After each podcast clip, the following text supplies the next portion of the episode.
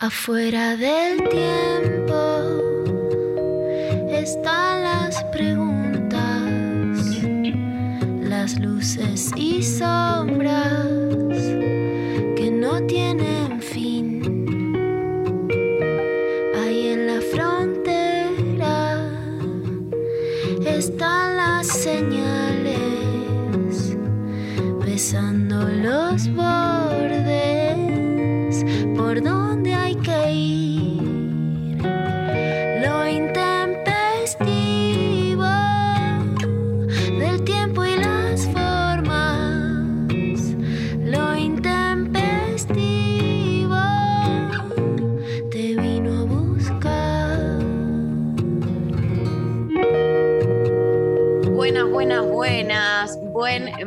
martes. Hola, Lula, ¿cómo andás?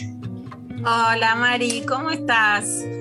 Bien, todo bien. Acá muy, muy emocionada por este programón que vamos a tener hoy. Programón. un- una audición, se vienen unas cosas hermosas para compartir eh, entre todos. Este, no, me, me- me gusta, voy a empezar a- a- a con toda esta cosa performática de hacerme la, la Angelita de Lam, que ya saben que me gusta muchísimo, de lo digo, no lo digo, a ver qué te tiro, no te tiro, eh, pero muy feliz, muy feliz porque eh, siento que hoy la vamos a pasar muy bien. Completamente, hoy va a ser un gran programa. Hoy va a ser un gran programa. Tenemos, eh, bueno, entrevistades hermosas, sorteos, consigna, de todo. Eh, vamos a estar preguntándoles, haciéndole un gran homenaje, a, un auto homenaje, ¿no? Al, programa un poco y en relación a eh, la notición que tenemos para compartirles. La consigna de hoy es: ¿qué es lo más intempestivo que te pasó?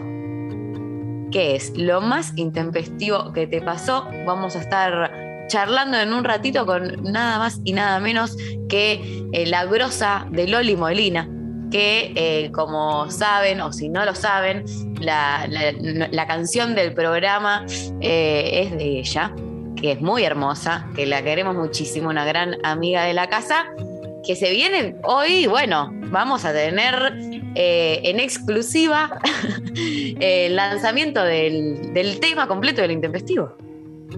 Exactamente, o sea, hizo el tema que cantamos, que es un hit que para nosotros ya es como un himno, ¿no? Lo intempestivo, que lo, lo compuso con el programa, tiene voces de Darío también en el tema, vamos a dar ese, ese adelanto, ese spoileo. Y lo lanza. Entonces también, bueno, lo vamos a lanzar hoy en nuestro programa. Una emoción muy grande poder escuchar el tema completo por Loli Molina. Muy, muy emocionante. Vamos a estar charlando un poco con ella sobre esto. Eh, vamos a escucharlo, vamos a compartirlo entre todos. La versión completa del programa, del programa, de la canción de lo intempestivo. Este, tengo muchas ganas. Está, es hermoso el tema, es, quedó hermosísimo. Estoy muy, muy feliz eh, y con muchas ganas de que todos les escuchen. Así que les estamos preguntando qué fue lo más intempestivo ¿Qué te pasó? Para que nos respondan al 11 39 39 8888 o a través de arroba intempestivo en redes sociales. Y tenemos dos sorteazos. Dos sorteazos. En primer lugar, el ebook de eh, el libro de, con- de- del autor, que bueno, vamos a estar eh, charlando también eh, más tarde, Lu, con Fabián Martínez Sicardi. que Eh, es un gran autor que además ganó el premio Clarín, pero que se puso a investigar a partir de su propia experiencia personal, de, de una herencia, de una estancia familiar, donde de repente parecía, bueno, que estaba la familia y que estaban los otros y que no había diferencias, pero los otros no eran los otros. Eran indios, eran tehuelches, y él escribe una gran historia sobre tehuelches que intenta, por supuesto, ser entretenida, y se mete en un tema que en la Argentina de hoy tiene una alta conflictividad, pero también una alta negación, ¿no? O sea, los, los ahora los mapuches están demonizados como si fueran terroristas, aun cuando existieron, preexistieron en estas tierras, pero también las diferencias con los tehuelches, la- las unidades que había entre ellos, las costumbres, las lenguas que parecen hoy, bueno, no hay otras lenguas en Argentina y sí las hay. Eh, él estudió, escribió, se metió en el tema y es realmente interesantísimo escucharlo. Compartimos en la Feria del Libro de Zapala varias charlas, así que hoy las vamos a poder compartir con todos los oyentes. Estamos sorteando entonces el ebook de Los Hombres Más Altos, su libro eh, editado por Alfaguara, eh, entre quienes nos respondan la consigna del día que fue lo más intempestivo que te pasó. Y en segundo lugar, eh, estamos sorteando también entradas para una fiestaza este jueves, eh, la fiesta del programa Caricias Significativas, que es un programa que eh, va por el destape, que también, eh, bueno, se lo consume mucho en formato podcast y a través de YouTube. Yo soy, la verdad, una oyenta fiel de ese programa hace mucho y me, me, gusta muchísimo. estamos sorteando dos, un par de entradas para la fiesta que es este jueves 19 horas en el complejo C en Chacarita. Este, van a poder eh, disfrutar de eh, esta reunión de caricias, caricias significativas. Es la revelación radial del último tiempo, una mezcla de humor, política y absurdo nunca antes visto, con Cristian Siminelli, Elisa Sánchez y Tomás Rebord, que, eh, bueno, acá compañero de la casa también, que llegan a un evento presencial único bajo la narrativa de la reunión, junto a sus compañeros Rufo, el Tchaikovsky argentino, el armenio, vas a poder ser parte de una reunión de producción del mejor programa eh, de la radiofonía argentina. Dice así el, eh, la invitación al evento y tenemos eh, audios de Cristian y de Elisa. A toda la gente que hace y escucha lo intempestivo. soy Elisa de Caricias Significativas y les esperamos este jueves en el C para el evento del año, la reunión de caricias. Nos vemos ahí y para bailar un ratito y divertirnos. ¡Chao! Ahí la escuchábamos a Elisa invitándonos a la fiesta. Lo escuchamos ahora a Cristian, a ver. Hola gente de lo intempestivo, ¿cómo están? Soy Cristian Sim y me pone muy contento, como podrán notar en mi voz, saber que hay dos de ustedes que van a poder ganar entradas para venir a la fiesta de Caricias. ¿Qué digo fiesta? Fiestón, mega evento, super show. Lo que va a suceder el jueves va a ser un antes y un después. Así que me alegra mucho que estén participando en este sorteo y nos vemos ahí. Bueno, muy bien. Participan por el sorteo entonces 11 39 39 11 39 39 8888, que fue lo más intempestivo que te pasó. También nos pueden decir, si quieren, si son oyentes de Caricias, pueden decirnos, soy oyente, me encantaría ir a la fiesta. Eh, o también me encantaría el ebook de el libro de Fabián Martínez Icardi. Estamos recibiendo todos sus mensajitos a través de todos lados, de WhatsApp, de Instagram, de Twitter. Recuerden que nos encanta escucharles eh, y que tenemos muchas ganas de compartir con ustedes el programa del día de hoy. Eh, lo más intempestivo que me pasó a mí, me puse a pensar, Lula, eh, por lejos eh, y, gracias a, todas, fue el la entrada del feminismo en mi vida, fue como hay un cachetazo intempestivo hermoso que creo que me, revolucionó la vida. como que si me tengo que poner a pensar, lo primero que me apareció fue eso, ¿no? Como, como algo de eso que, aparece de, de pronto, inesperadamente y que te transforma por completo y que, bueno, me hizo muchísimo más eh, feliz, eh, si lo tengo que decir así en pocas palabras. Bueno, hermoso, Mari. Voy, voy con lo mismo del otro lado. Lo más intempestivo es que a las pibas les interese lo que escribimos, lo que decimos, lo que contamos y que de repente haya un aluvión de jóvenes viniendo, además, especialmente con sus madres, a las charlas, a las presentaciones, a las ferias del libro. Así que viva lo intempestivo. Aguante lo intempestivo. Eh, arranca entonces de esta manera eh, la mañana intempestiva. Escuchamos a Virus haciendo pronta entrega. Recordando tu expresión, vuelvo a desear esas noches de calor llenas de ansiedad sofocado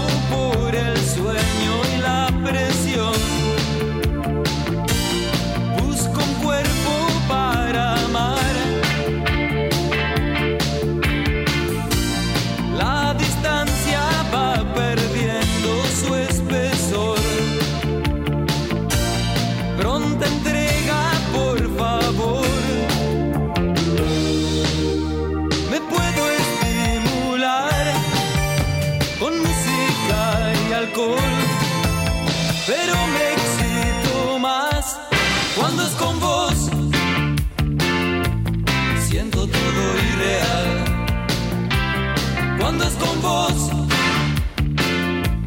Siento todo irreal.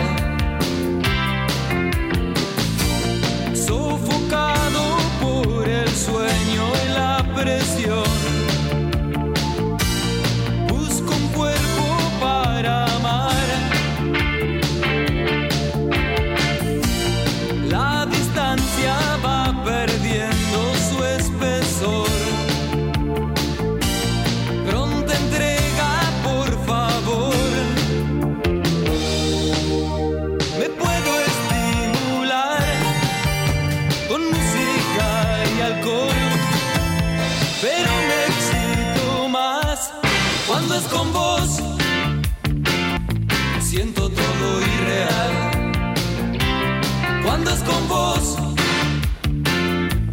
siento todo irreal. Recordando tu expresión, vuelvo a desear esas noches de calor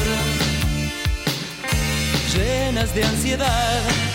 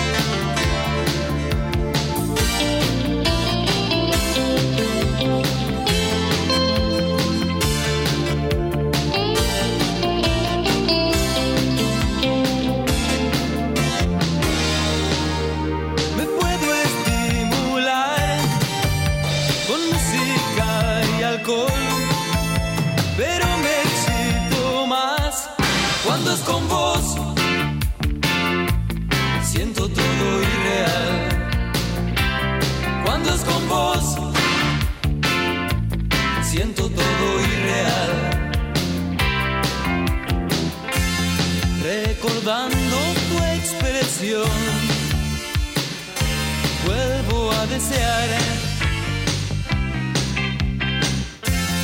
esas noches de calor llenas de ansiedad. Cuando es con vos,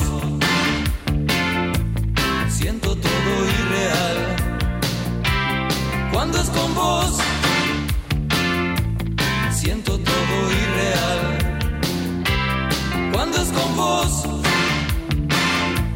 siento todo irreal. Cuando es con vos, siento todo irreal. Cuando es con vos, siento todo irreal. Cuando es con vos,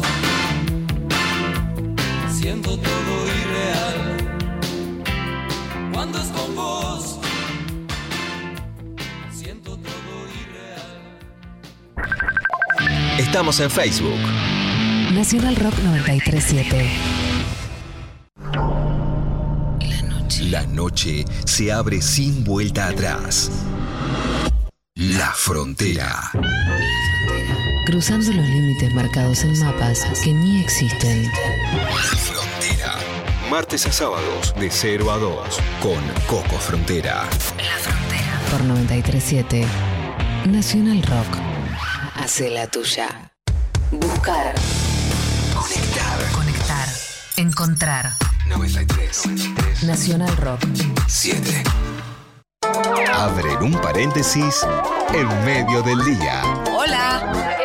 ¿Qué tal? Lunes a viernes de 13 a 16. Calu Bonfante, Diego Ripoll, Nati Carulias. Hola, ¿qué tal?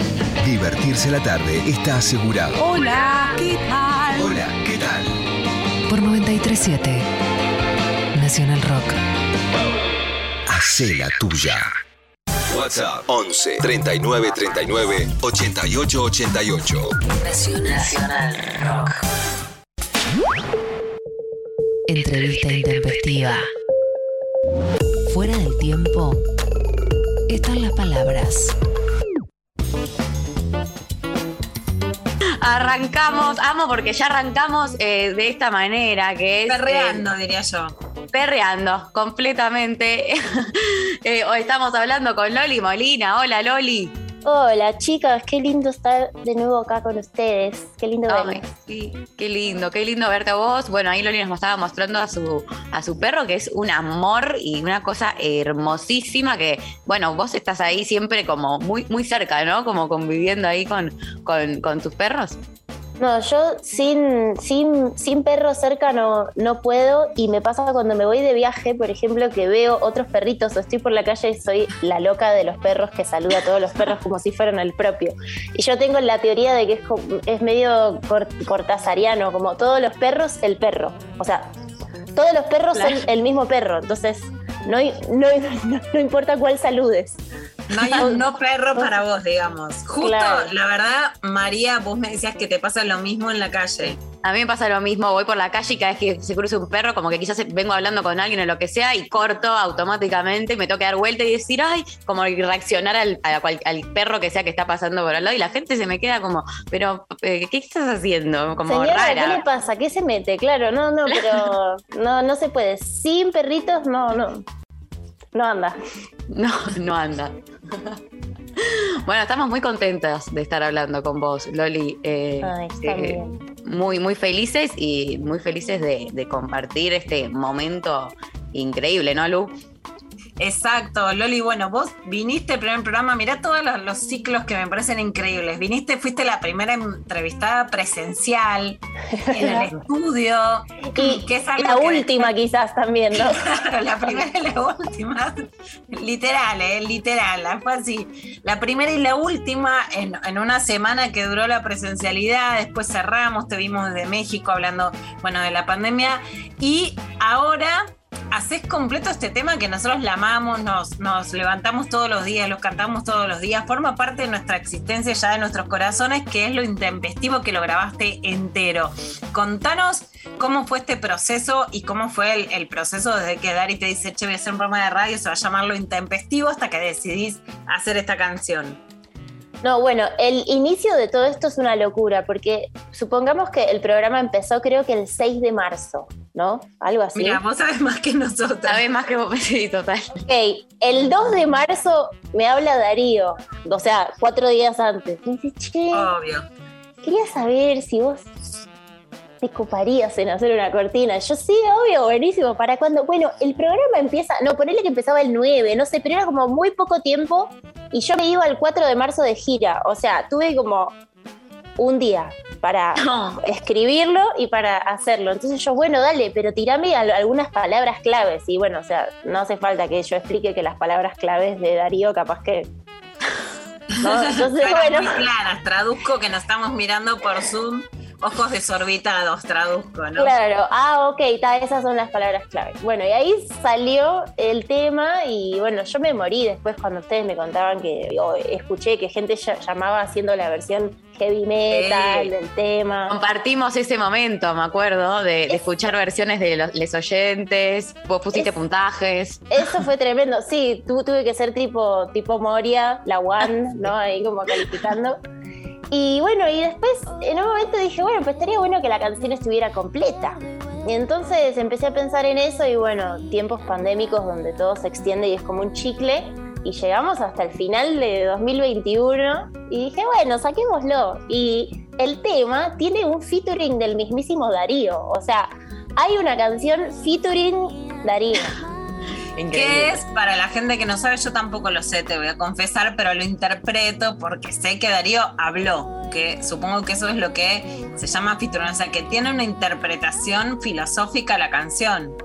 Claro, hay como un momento como de rap de Darío, pero que es él hablando. Yo, yo creo que hay que El trapero, como elegante de trap. diccionario, tomá.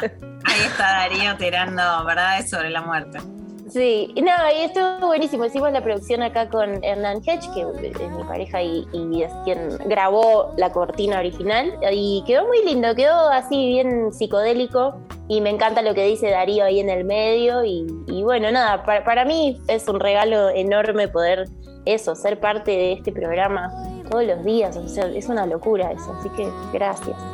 No, Yo ya me, me copé y la verdad es que quiero escucharlo, si quieren compartirlo, por supuesto con los oyentes y con las oyentes, y después volver, Loli, y que lo podamos comentar así Dale. ya con el tema escuchado y cantado a coro, yo diría así, tipo con celulares prendidos. Me parece perfecto. El tema ya está en todas las plataformas, así que después de acá todos pueden ir y escucharlo cuantas veces quieran, O compartir. sea, escucharlo en Spotify, ¿en dónde está, Loli? En todas las plataformas, sí, Spotify, Deezer, Apple, Amazon, Tidal, no sé, están ahí, en todos lados.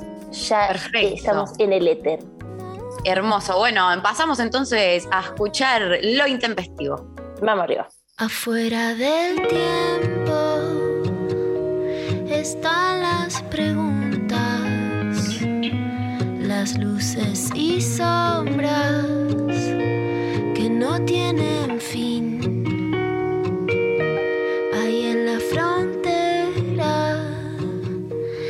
están las señales, besando los bordes, por donde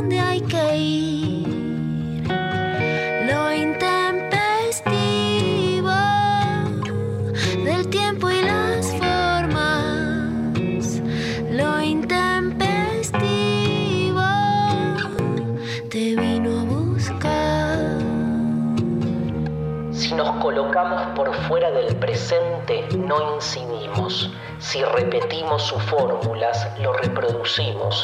Solo nos queda habitar la frontera, transitar los márgenes, pensar desde el entrecruce de los tiempos, ser intempestivos.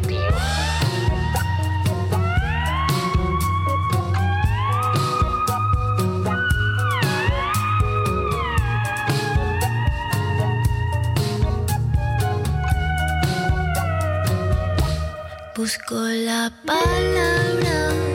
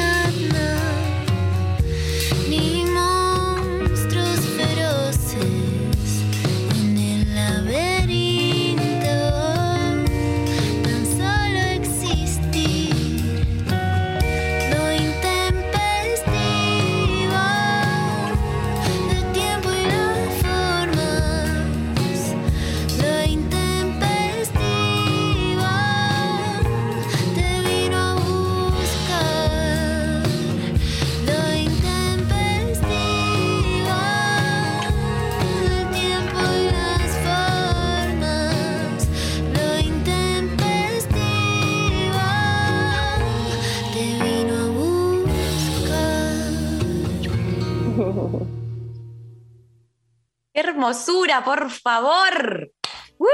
Muchas Muy hermoso, muy hermoso.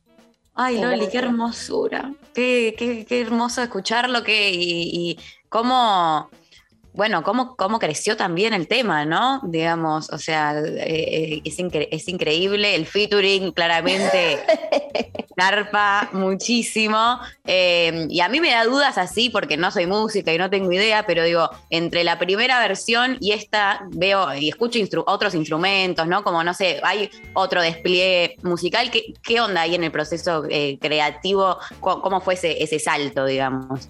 Bueno, estábamos pensando un poco en esta cosa. Tiene como una cosa como de ca- canción de espionaje, una cosa medio psicodélica, ¿no? Como el Super Agente 86. Entonces ahí pensamos un poco eh, cómo podíamos instrumentar esto y por eso aparece un theremin. Ahí justo nos están preguntando si es un theremin. Sí, ¿no? Y le, da como esa. Como pe- película de extraterrestres. Y yo tuve que trabajar en la extensión de la letra, entonces empecé a pensar, bueno, ¿qué más podemos decir? Y por eso estoy hablando ahí de, del laberinto y de Ariadna, ¿no? Y, y esas cosas que me parece súper interesante porque normalmente en una canción mía yo no hablaría de eso, pero esta canción es acerca de otra cosa. Entonces eh, fue un muy lindo ejercicio ahí de, de composición y finalmente para decir eso mismo, ¿no? Como, bueno, hay que ser intempestivos. que tiene que ver con eso que por un lado dice Darío, que es, bueno, relacionarse con el otro, que, que interactuar con otros y con otras te lleve a otros lugares, ¿no? Sí, totalmente. Y la verdad es que yo me doy cuenta que creativamente es cuando mejor funciono. O sea, cuando estoy escribiendo sola es como una especie de así tortura, ¿no? Pero cuando tengo como un input de otro, como esto, que me dice, che, tenemos tres días para hacer esto, mira, estas son las palabras clave, ahí es como que me prendo fuego y creo que hay algo muy, hay algo muy hermoso ahí, ¿no? Como incluso nuestra creatividad que, que, que uno puede considerar que es como, bueno, algo muy propio, ¿no? Para mí es imposible de trabajarla y expandirla si no, si no están los demás. ¿Los demás? Tal cual. ¿Y para vos qué fue lo más intempestivo de toda esta época? Por eso que era salir, volver, viajar, no viajar, que fue una época que se pararon giras, volvieron, que el encuentro queda revalorizado, que la gente está desesperada por ir a recitales. Uy, es rarísimo porque además siento que todo se puso mucho más intenso, ¿no? O sea, ahora cuando vamos a un recital es tipo, "Ay, este es el segundo recital al que voy en tres años, ¿no? O sea, como que todo tiene más carga, ¿no? Pero, mm, pero yo creo que esta época también tuvo, tuvo muchas cosas buenas que, eh, que yo siento que son como cosas a seguir de- desarrollando en las relaciones, ¿no? Como esa confianza, ¿no? Como, bueno, no nos vemos o no nos podemos ver o no estamos todo el tiempo hablando porque es quemante, pero uno sabe quiénes están. Y creo que, que ese es como un gran valor, ¿no? Como la sensación como de comunidad, de, de tribu, de nos tenemos, estamos avanzando eh, en un desconocido, no en un tiempo desconocido, pero nos tenemos. Y eso yo lo sentí muy fuerte todo, todo este tiempo, ¿no? Como que las relaciones también, las que eran cercanas, se hicieron más cercanas. Y bueno, lo mismo de antes, ¿no? No estamos soles. Está bueno. Está buenísimo eso. Loli, ¿y cómo sigue tu vida artística, musical, las giras? En- viniste a Argentina y Uruguay el año pasado. ¿Cuándo vas a volver? ¿Cuándo va a haber recitales o otros lanzamientos? Bueno, en febrero me- se supone, sí, sí, el dios de la logística y de los aviones eh, está funcionando, eh, que, que voy a andar por allá, por Argentina y por Uruguay. Estoy escribiendo un disco nuevo y también estoy, estamos terminando un EP, un proyecto con Chancha Vía Circuito, que es Ah. increíble. Es una cosa como entre folclórica y electrónica que me tiene muy emocionada. Pero estoy tranquila también, ¿no? Como que un poco esta, toda esta época, no sé si a ustedes les pasó también, pero me hizo entender como que hay que bajar cambios y sobre todo con los procesos creativos. Entonces, ese disco nuevo, quién sabe cuándo saldrá, pero ahí va, ¿no? En eso estoy. ¿Ustedes en qué, en qué andan? ¿Qué están haciendo? Bueno, acá full. Acá intempestivamente en la radio. Muy bien.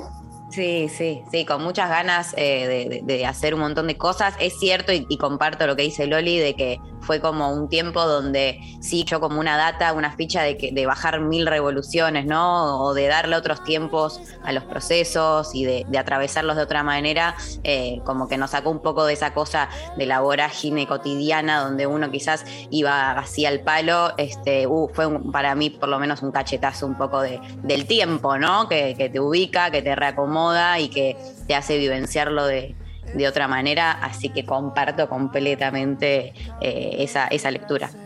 Tal cual. ¿Y vos, Lu? ¿En qué andas? Completo. Ah, mira, termi- terminamos de entrevistadas acá, lo cual ya también es algo intempestivo. que no nos imaginábamos por Loli, por Loli Molina.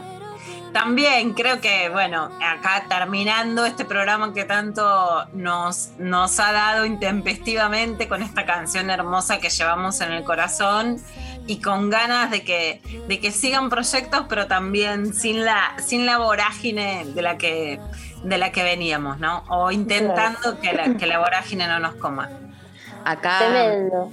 Loli, te cuento que llegó un mensajito de Analía que nos dice, la música de lo intempes me relaja, onda, la escucho y pienso, tengo que poner la pava ya, y porque empieza el programa. Bueno, qué lindo, Ah, la qué verdad bueno. es que eh, mucho, mucho, mucho amor siempre de, de los oyentes eh, hacia, hacia el programa y hacia este tema hermoso que ya estamos mandando a todos a que lo escuchen en todas las plataformas. Este, de verdad es, es, es muy hermoso poder eh, compartir esto y haber escuchado eh, esta versión, este, que bueno, es un, tu tema nos acompaña todos los días, nos da el inicio, nos abre, ¿no? Nos, no- nos, nos, bien- nos da la bienvenida todos los días a este espacio eh, de puro amor y- y de, de compartir entre todos eh, un rato todas las mañanas este, y no, no es poco eso. Este, empezamos todos los días escuchando tu voz eh, y, es muy- y es algo muy hermoso. Así que agradecida. Gracias, gracias, gracias. Y bueno, yo nos deseo a ustedes y a mí y a todos que esta vorágine de la que hablamos no nos coma. Creo que depende de nosotros, ¿no? Digo, más allá de lo que esté pasando afuera, ¿no? Quedarnos en ese lugar acá, ¿no? Donde podemos co- conservar esa calma y, y ese respeto por nuestros propios tiempos también, que creo que es algo que, que puede estar bueno, como una reflexión para el 2022, ponele, ya que estamos Me terminando. gusta. Llega fin de año y ya vamos tirando, ¿viste? Como las, eh, los balances. El las- balance, la puta madre, no, no, por favor, no.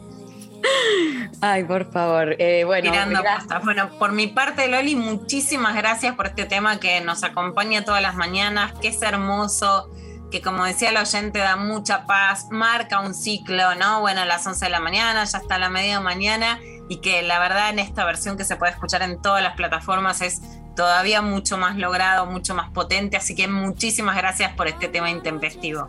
Gracias a ustedes, chicas, y lo mejor de lo mejor de lo mejor, y ojalá nos vemos prontísimo por allá. Sí, ojalá, ojalá, Loli. Eh, Bueno. Gracias, te abrazamos, te besamos aquí a la distancia y quiero volver a escuchar el tema. Este, Sí. la verdad es que amerita, lo quiero poner en loop, así que eh, nos vamos entonces a la pausa escuchando Lo Intempestivo por Loli Molina, featuring Dario Stenraver. Eh, Loli, un abrazo enorme, te queremos mucho. Yo también. Gracias, chicas. Nos vamos. Afuera del tiempo están las preguntas,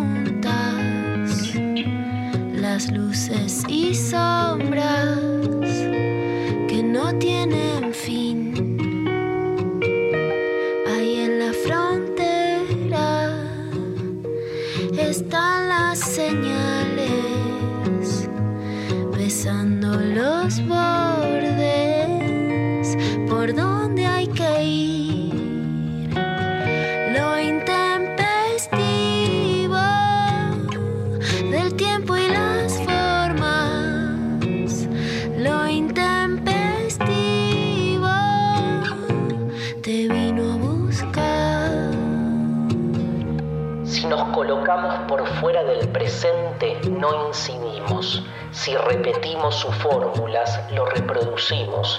Solo nos queda habitar la frontera, transitar los márgenes, pensar desde el entrecruce de los tiempos, ser intempestivos.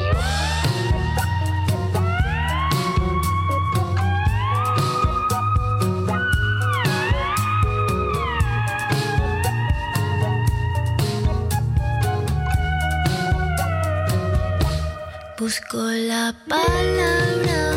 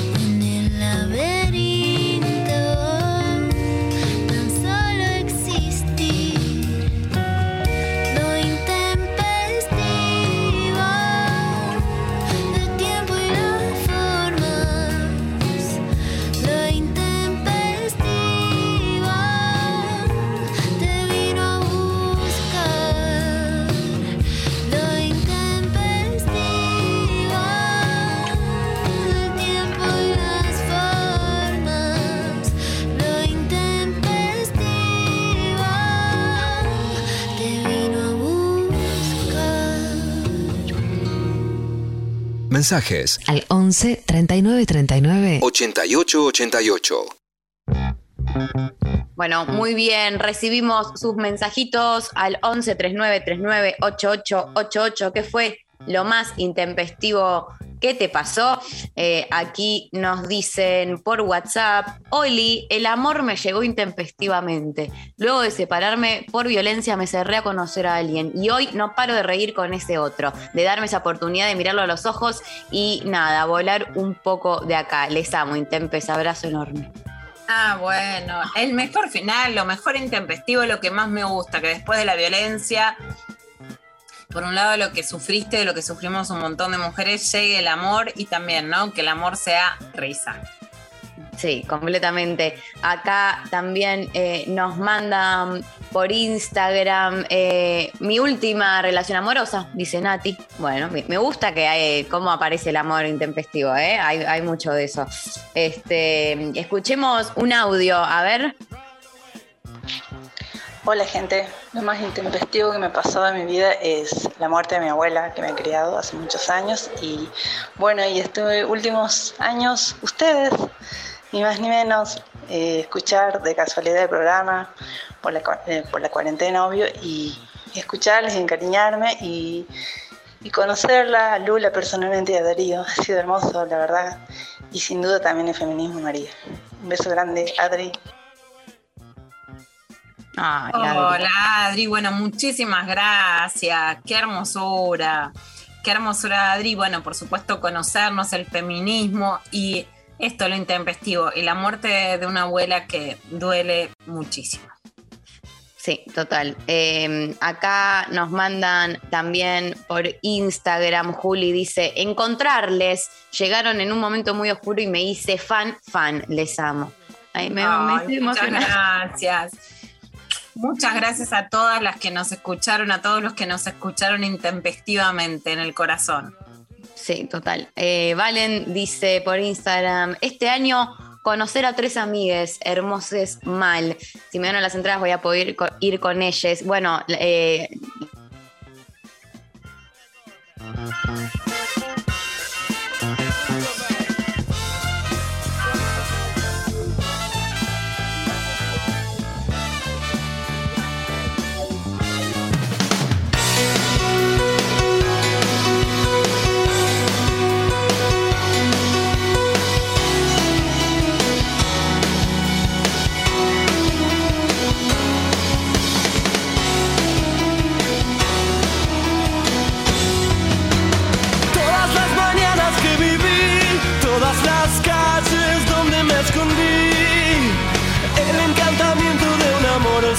de mis madres, los zapatos del charol, los domingos en el club, salvo que Cristo sigue hacia la cruz, las columnas de la catedral y la tribuna grita gol el lunes por la capital. Todos giran, giran, todos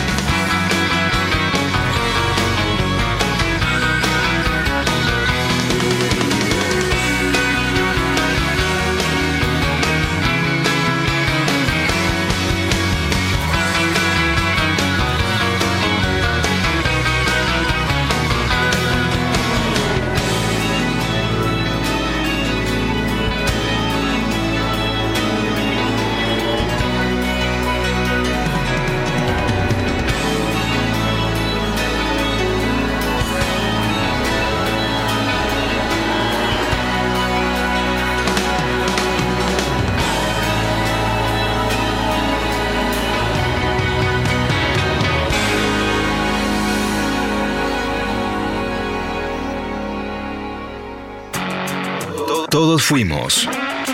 Todos somos. Todos podemos ser. ¿Sabías que el cinturón de seguridad debe pasar siempre por encima de la clavícula, del esternón y de la cadera? Nunca sobre el estómago ni sobre el cuello. El cinturón de seguridad salva vidas. Úsalo. Soy Diego Molina de Conduciendo Conciencia para Nacional Rock. Yo me comprometo con la vida. Los miércoles a las 20, Nica Vida. Ivana Sherman y el área de género le dan voz al feminismo y a las disidencias. Nica Vida, miércoles de 20 a 21 por 937 Nacional Rock. Hace la tuya. Abren un paréntesis en medio del día. Hola.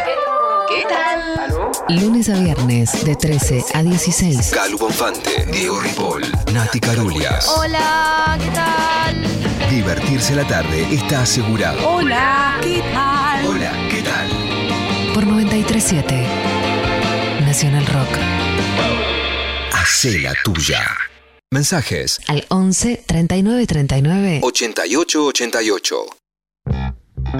Bueno, eh, después de una situación técnica y de escuchar a Fito Páez con Mariposa Tecnicolor, seguimos aquí en lo intempestivo recibiendo sus mensajes. Eh, les estamos preguntando, la consigna de hoy es, ¿qué es lo más intempestivo que te pasó? Este, tenemos sorteazos, eh, vamos a seguir entonces leyendo a eh, los oyentes. Acá, eh, por ejemplo, nos mandan, hola, Intempes, lo más intempes que me pasó fue enamorarme de una persona maravillosa que aún amo y descubrir hermosas vivencias que no esperaba. Entre esas vivencias estuvieron ustedes. Un día que Darío dedicó un tema muy conocido de los Stones a esa historia que lamentablemente ya no es. También estuvo Loli Molina en esa historia eh, porque fue recorrida por la música que ella grabó tan hermosamente con Chico César. A primera vista, para morirse de amor también. Les mando un beso y gracias.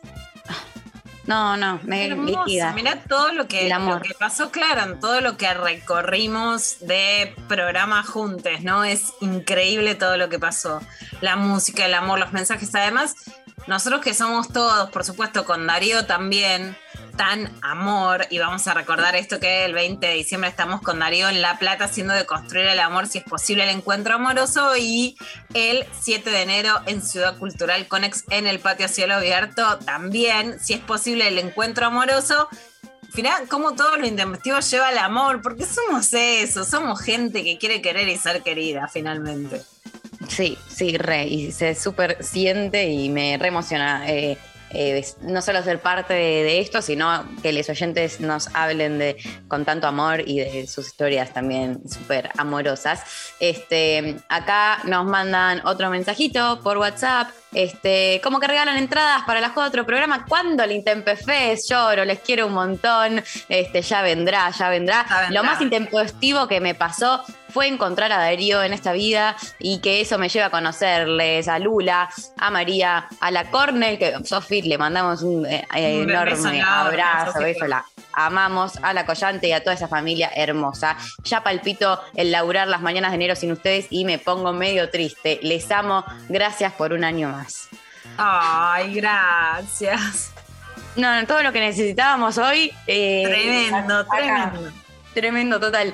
Este, mm, tenemos también acá otro mensaje eh, de un oyente que nos manda: Hola, Intempes. Una vez mi abuelo saltó una reja porque se prendía fuego una casa en una Navidad. Su legado de heroísmo y el mandarse a la aventura claramente me quedó. Carajo, un beso de Manu. Bueno, Aguante el abuelo con, el- con saltando el fuego navideño. El abuelo intempestivo, me encanta. El abuelo intempestivo, aguante. Aguante. Este, bueno, seguimos recibiendo sus mensajes. 11 39 39 88 88. ¿Qué fue lo más intempestivo que te pasó? Y hacemos medio un, un volantazo. Y eh, ¿qué pasó, Lula? Eh, con- eh, ¿Sigue, sigue el, el WandaGate? ¿Qué pasa? Ahora vino. El WandaGate se trasladó a lo local, que no sé si tiene más o menos onda, porque llegó Wanda con sus hijos sin Mauro Icardi y dijo esto. Así que, viste, si fuimos intempestivos con Wanda, bueno, hasta el final. A, A ver. ver. En la plataforma. ¿Qué opinas del descargo que hizo la China Suárez, que dijo que es una persona libre y no tiene que darle explicaciones a nadie? Yo no, no hablo de mí. ¿Decidís ¿Vos no harías eso en lugar de la China? ¿Harías eso si te gustara un hombre casado? ¿Cómo obrarías? ¿Tomaste el apoyo terapéutico para hablar con tus hijos, ver cómo le explicás? Porque ya están grandes y empiezan a ver Nada lo que que es. explicarles. Son chicos que crecen en una familia donde hay un futbolista y es normal. A veces pasan estas situaciones. Esta fue la primera vez. Generalmente pasan con chicas desconocidas, pero suelen pasar. Fue la ¿No haber sido conocida la, Eh, sí, la primera vez. Pero bueno, hay, hay chicas que escriben por Instagram, que suele, suele suceder. La última, llega ahí la China de un vuelo, te pasa al lado, se saludan, hablan, se abrazan. Ahora no. la voy a buscar. Ahora la, la vas a agarrar los pelos. Chao, chicos, gracias. sos una divina. No, bueno. No, no. Ese, el comentario Las final es, ¿la vas a ir a agarrar de los pelos? No, no, no son machistas los mobileros. Me gusta la No. pregunta. ¿Vos obrarías de la misma manera que es para que ella te diga, no, yo de ninguna manera soy una puta arrastrada, zorra, perra, maldita, rompehogares? No, vos obra. María, mirá si yo te estoy contando una conducta amorosa así un sábado a la noche y te digo, ¿vos obrarías de la misma manera? Ay, ¿Y ahora qué hacer? Bueno, nada, obviamente un manejo muy wanda, se caga de la risa, no, esto es normal, este, hay chicas que escriben como sos una, sos una más y por supuesto, bueno, la voy a ir a buscar. Sí, sí, esa, me sorprendió eh, ese final. Pensé que iba a estar, como que venía en una que, des- bueno, está bien. eh, me, me sorprendió la voy a ir a buscar. Fue como, uh, la Eh. picó, la picó, ¿no? Fue como, eh, ojo, como que venía bastante tranqui y si querían un titular, se los deslizo, ¿no? Como que no quiere la cosa, hacia el final del móvil, te la tiro. Este, me, me- me sorprendió, me, bueno, nos divierte también, la verdad, eh, un poco. y, y sí es, me parece terrible, como la imagen, ¿no? La, esa imagen de, de las minas agarrándose de los pelos, como, eh, bueno, como, como todo ese, ese imaginario que hay eh, alrededor de eso, como eh, hor- horrible, ¿no? como que van, fueron muy, fue muy, fueron al toque a eso, a, a- a la pelea de la- las minitas, ¿no? Como que no, eh, no sé, le podrían haber preguntado, dicho otras cosas y como siempre, este, apuntando esa, para esa ese es la lado. diversión, agárrense de las mechas y, y destrócense, ¿no? Como la, santa y la puta como poder de consumo, quién sos y finalmente quién, quién te gusta ser, ¿no? Y destrocémosle a las dos. Más allá de, de- del laburo del movilero, ese es el imaginario que se crea. Sí, de bueno, como de, de la diversión que eso le puede generar a la audiencia, ¿no? Como verlas eh, en esa pelea, en esa lucha, que obviamente este, se genera todo esto en relación un poco a eso, este, pero bueno, como eso sigue estando en, en primer lugar, eh, la idea de querer ver a dos mujeres peleándose por un chabón y como nadie le preguntó, nadie le hizo un comentario como en contra de Icardi, ¿no? Porque le, ah, sí, muchas, muchas mujeres le mandan no. mensajitos y él que le responde a todo, ¿no? Como eh, no Chabón, ¿qué apareció va a ahí. Es natural, es natural, es natural. Claro. En una serie que no voy a spoiler. No, te lo pido por Dios, Pecker. Te lo pido por Dios porque eh, me puedo llegar a poner a llorar. No, no, no, entonces no. Bueno, vean su serie. Ah, pero que me vas a spoiler el último capítulo. No, no, no, iba a tirar un Ah. textual muy random. No, decilo, decilo. Eh, dale.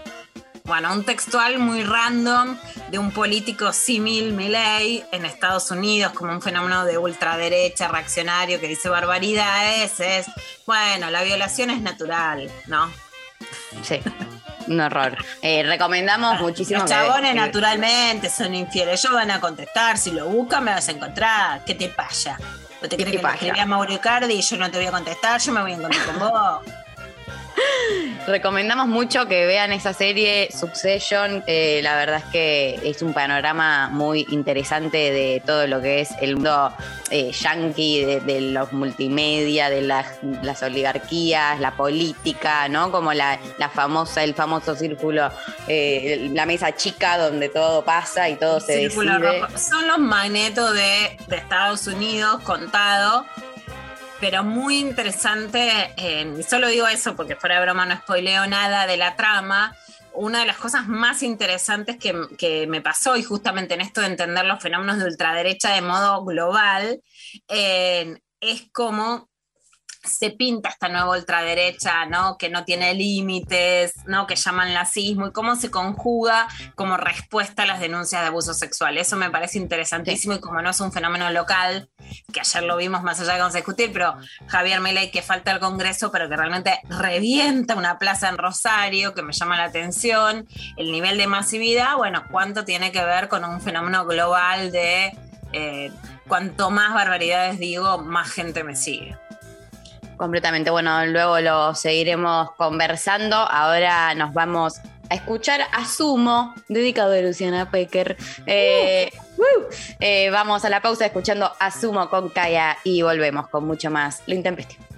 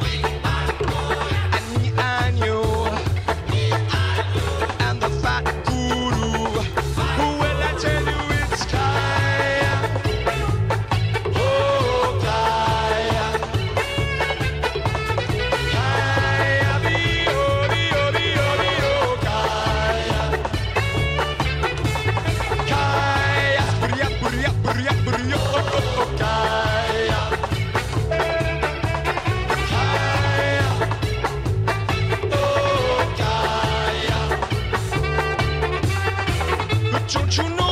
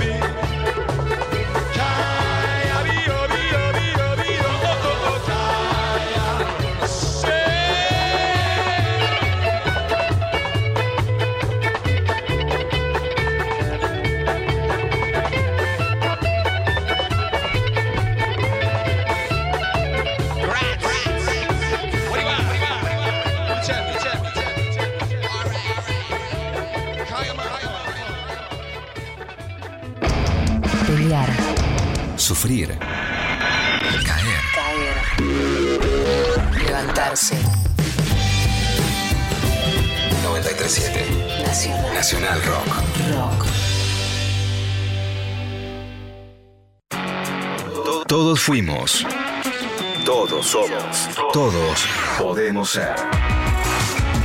¿Sabías que el cinturón de seguridad debe pasar siempre por encima de la clavícula, del esternón y de la cadera? Nunca sobre el estómago ni sobre el cuello. El cinturón de seguridad salva vidas. Úsalo. Soy Diego Molina de Conduciendo Conciencia para Nacional Rock. Yo me comprometo con la vida. Los viernes a las 20. La Cotorral.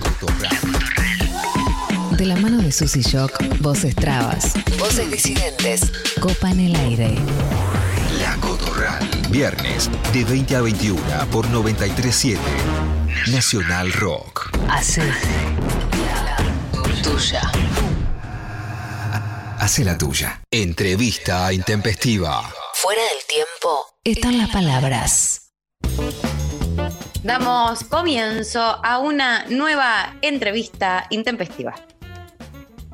El hombre blanco, europeo, moderno, cristiano y supuestamente heterosexual decide hace unos 500 años que son superiores a todos y a todo, que los demás son otros a quienes hay que controlar y explotar, sean mujeres, niños, indígenas, negros, gitanos, homosexuales, la cuenta es infinita. En el camino también se llevaron por delante no solo a miles de seres humanos, sino también al medio ambiente. El planeta está al borde de la extinción. El patriarcado está por detrás de todo esto. Bueno, ¿quién escribió este resumen fenomenal sobre la historia de la humanidad de Fabián Martínez Sicardi? Es uno de los mejores escritores de la actualidad. Él nació en Río Gallegos, en Santa Cruz, en 1964, vamos a decir eh, la fecha, y escribió un libro que por fin salió ahora, después de un tiempito de espera en medio de todo lo que significó la pandemia, que es Los hombres más altos. Hola Fabián, ¿cómo estás? Hola, ¿qué tal? Luciana, hola María, ¿cómo están? Bueno, contanos un poco de los hombres más altos y de lo que resume ese párrafo que leía sobre quiénes son los que se creían que tal vez por ser más altos eran en realidad superiores a todos. Claro, es paradójico porque los hombres más altos en este caso son los tehuelches y los que realmente se creían más altos y muchas otras cosas más es esencialmente el hombre moderno, digamos el europeo, el europeo, que es el que establece, digamos, el que lanza la idea de, de modernidad que después se expande las colonias y más o menos todos conocemos un poco eh, hasta dónde llegaron. En resumen, te escuchaba y me reía de los supuestamente heterosexuales, este, porque la verdad es que también hay una cuestión que tiene que ver, no dejaron títere eh, con cabeza, esencialmente. Es, es algo que avanza a- a- hacia todos y, a- y y hacia todes y a personas y no personas. Pero bueno, Los Hombres Más Altos es una novela que escribí eh, sobre el pueblo tehuelche. Es una novela en, en- en, digamos, en tono de novela de aventuras, tiene un elemento de thriller histórico, pero el trasfondo de la novela eh, sigue la historia del pueblo tehuelche, principalmente de fines del siglo XIX a mediados del siglo XX, que es una historia de, bueno, bastante reciente y que está muy relacionada con la, la llamada conquista del desierto, que fue esencialmente una invasión de, digamos, de la nación argentina recién, con su constitu- constitución recién establecida, que decide avanzar, como Chile avanza con la, en la Araucanía, Argentina avanza en la Patagonia, y se llevan por delante lo poco que quedaba, digamos, que eran, era la nación mapuche, eh, de la nación tehuelche y las- las- las- los grupos que estaban en, en Tierra del Fuego. Yo sigo principalmente a los tehuelches, yo soy de la provincia de Santa Cruz.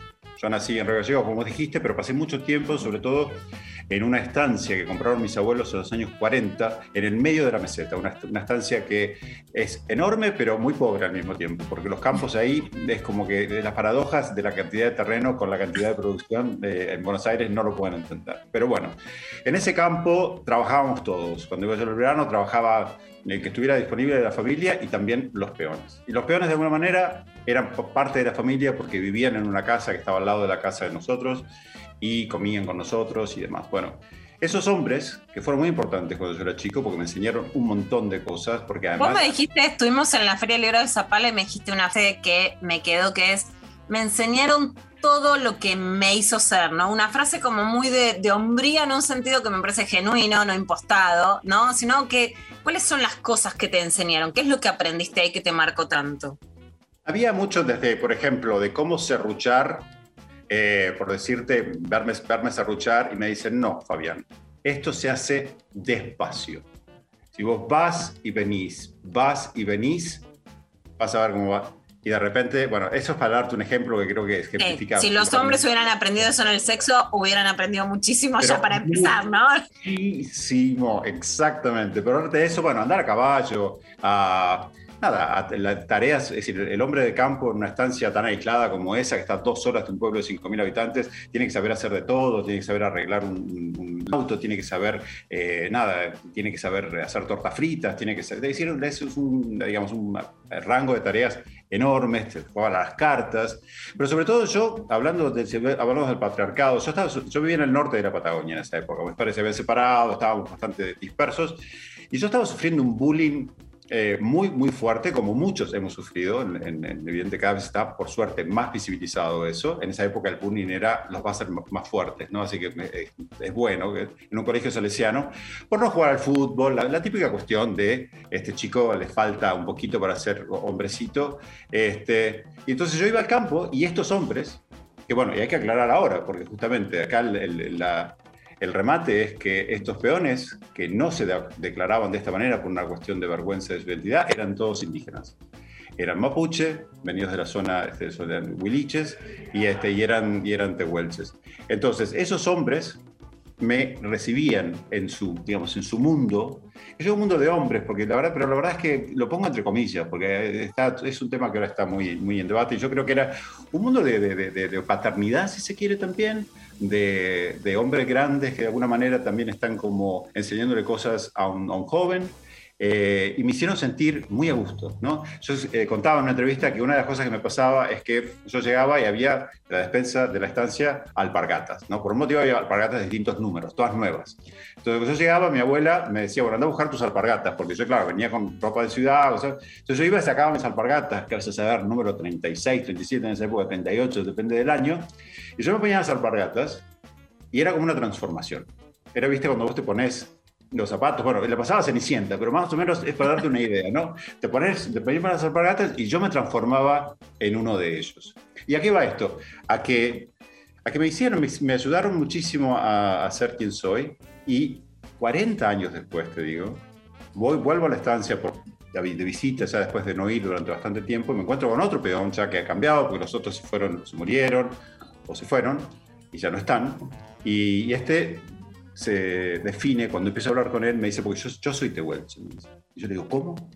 Yo soy tehuelche, yo soy de la reserva del lote 6, que está ahí muy cerca de la estancia. Y entonces vuelvo a la, vuelvo a la casa familiar y hablo con mi tía, que es la única que queda de esa, de esa generación, y le digo, tía, todos los peones con los que yo me crié eran indígenas. Y me dice, sí, Fabián, eran todos indígenas. Y ahí entonces me pega muy fuerte desde, el, desde lo emotivo y como los escritores solemos hacer, respondí a ese profundo desborde emocional, honestamente, eh, escribiendo, porque ¿viste? cada uno resuelve las cosas como con las herramientas que tienen los escritores. Yo resuelvo muchas de mis cuestiones vitales y a través de la escritura. Entonces decidí, bueno, y ahí empezó todo el proceso, pues muy largo, de muchísima investigación, de mucho trabajo, que terminó en Los Hombres Más Altos, que es en muchas maneras un canto de amor a estos hombres, en este caso particular de los tehuelches, si bien había mapuches también en la estancia, eh, por todo lo que me dieron y por, por todo lo, lo, que, lo que son y por todo lo que ese pueblo también ha sufrido y por todo lo que está luchando ahora para reemerger.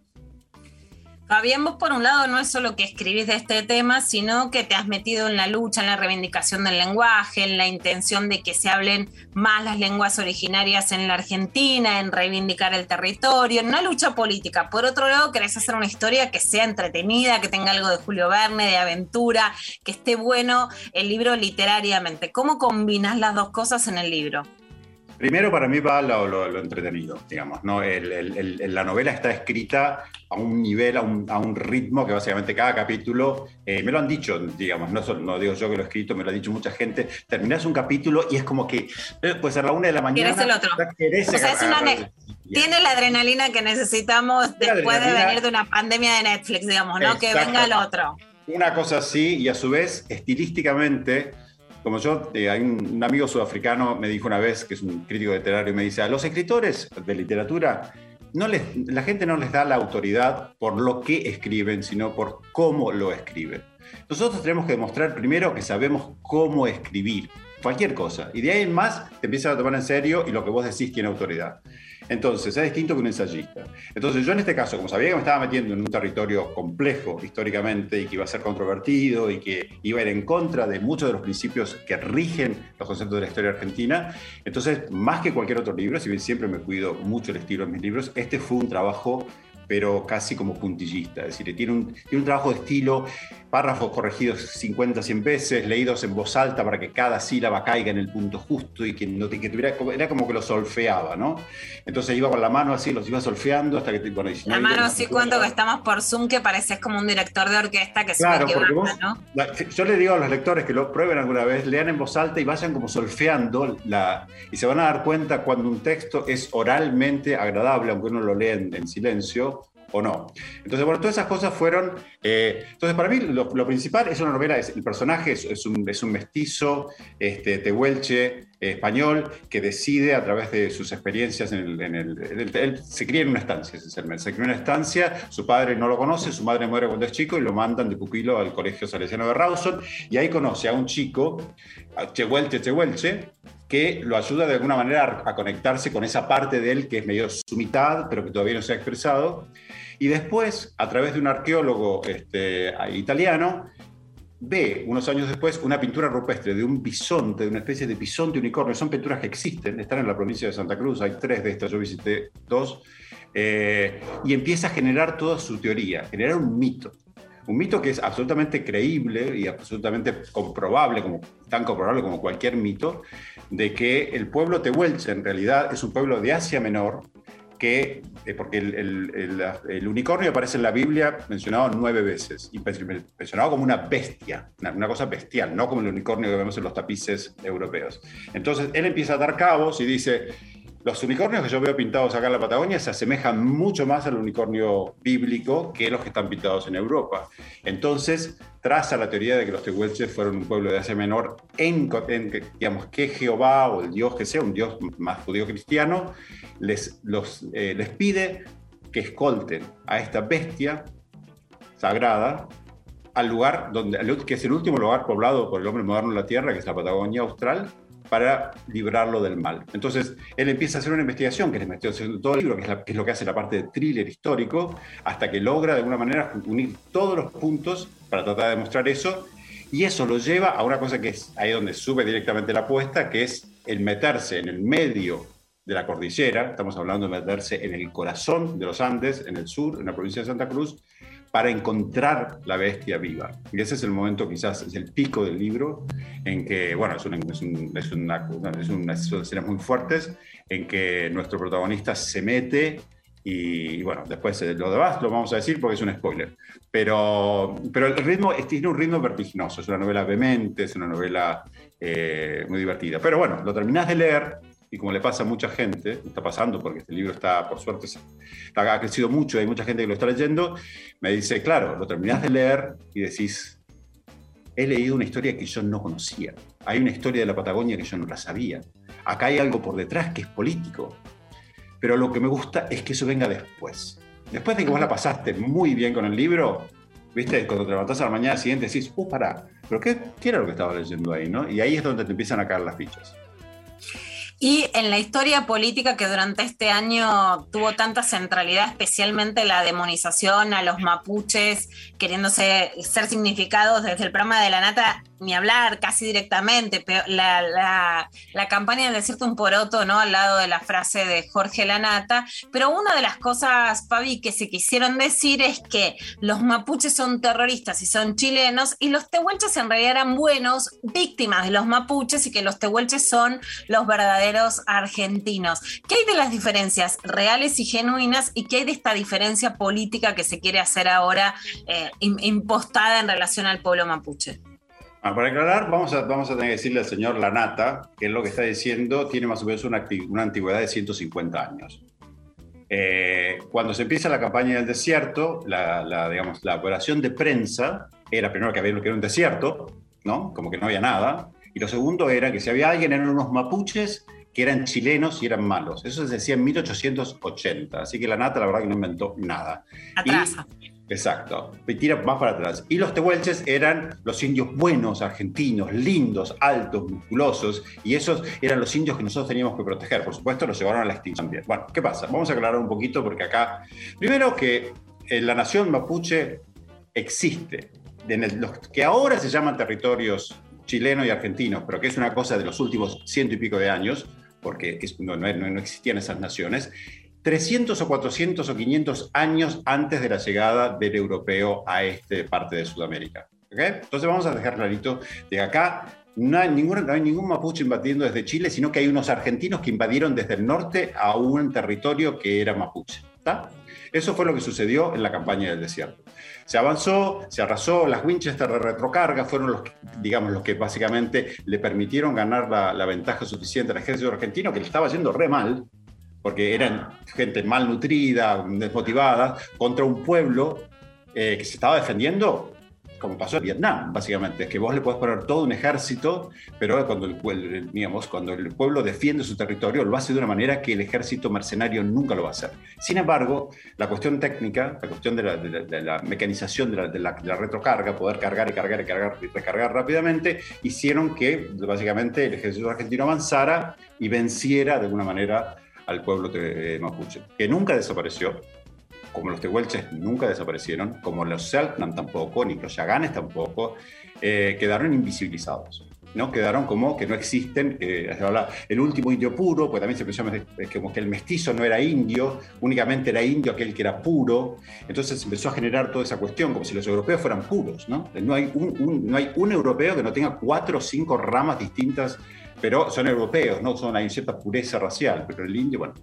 Entonces, nada, ahora se saca eso, cada tanto se saca eso. ¿Por qué? Porque los mapuches en realidad son los únicos en estos momentos que están peleando claramente en contra del neoextractivismo. Estamos hablando de las forestales, estamos hablando de la minería cielo abierto, estamos O sea, hablando de Estamos vaca muerta. diciendo, Fabi, para que quede claro que vos crees que si hoy a los mapuches se los indica de terroristas es porque hoy son los únicos que están defendiendo el territorio y el ambiente.